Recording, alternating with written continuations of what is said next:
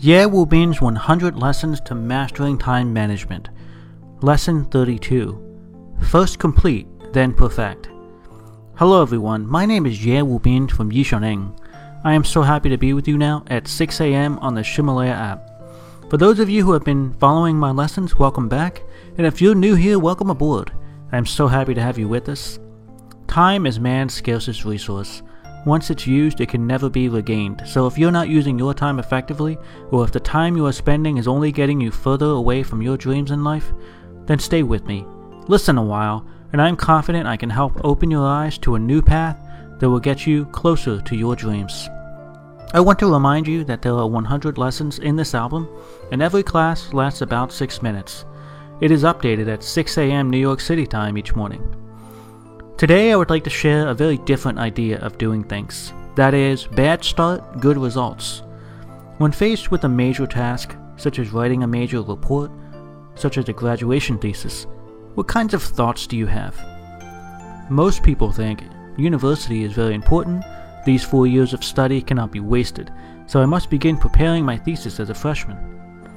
But ironically, this preparation will often cause us many delays. Many people are perfectionists, always wanting to do very important things but never understanding how to start. They spend all of their time trying to design the perfect product and start with the perfect opening. But when they can't think of a perfect opening that satisfies them, they become stuck and never actually start. Why is that? Well, it's because our time is fragmented every day, and after all this time, we do not have a lot of time to do those important things, as well as to do the things that you want to do perfectly. So, what should you do? Today, I would like to flip your traditional thinking and introduce a new concept called bad start, good development, good results. Bad start, good development, good results. No matter what your situation is today, as long as you start, you will win the battle against time. Time will always win if you delay your start. If you start now, you can always improve your result later. When I was in college, I was also faced with writing my thesis. Do you know what I did? I decided to have a rotten start. A bad start. Because the slow bird that starts early will enter the forest early. At that time, I went to the library to get an early start on my research. Each day, I would check out a few books and made a few notes and then I would ask the teacher when I did not understand something. Because I asked early, my teacher had time to advise me of different ways to write the paper. As I learned these different methods, I tried them. You see, when you start something, you can begin to learn more about it and gather more information. We can get more help and learn new methods. We can meet new people who can support our projects and tasks. Even if we limit our searching to Baidu or Google, because we started early, we will have more time to inquire and investigate the new information we gather. Back to my graduation paper. Because I started early, I gradually worked on it, and then, after a while, I finished the first draft.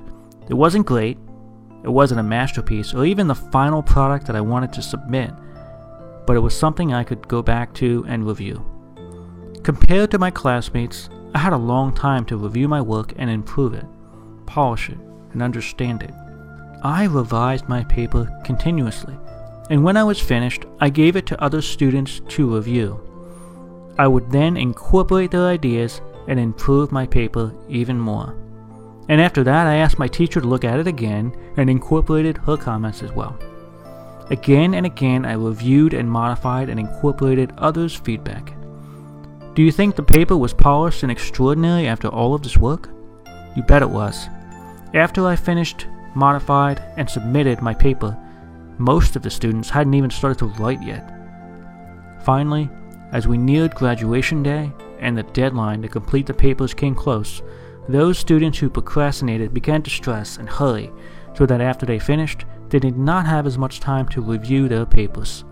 They were lucky enough to pass when the results came back. And who do you think gets the best grade? Well, the best results are given to those who start early and have time to revise. In fact, in this society, IQ is not what distinguishes one person's success from another. What really creates the distance between us is the amount of effort, self discipline, and preparation you put into your task. So remember bad start, good development, and good results.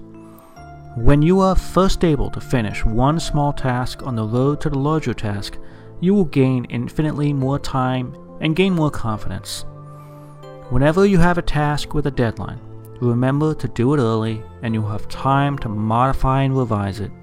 The more modified and revised it is, the more perfect it will become. In summary, to do one thing, we must first complete, then perfect. Rotten start, good development, good results.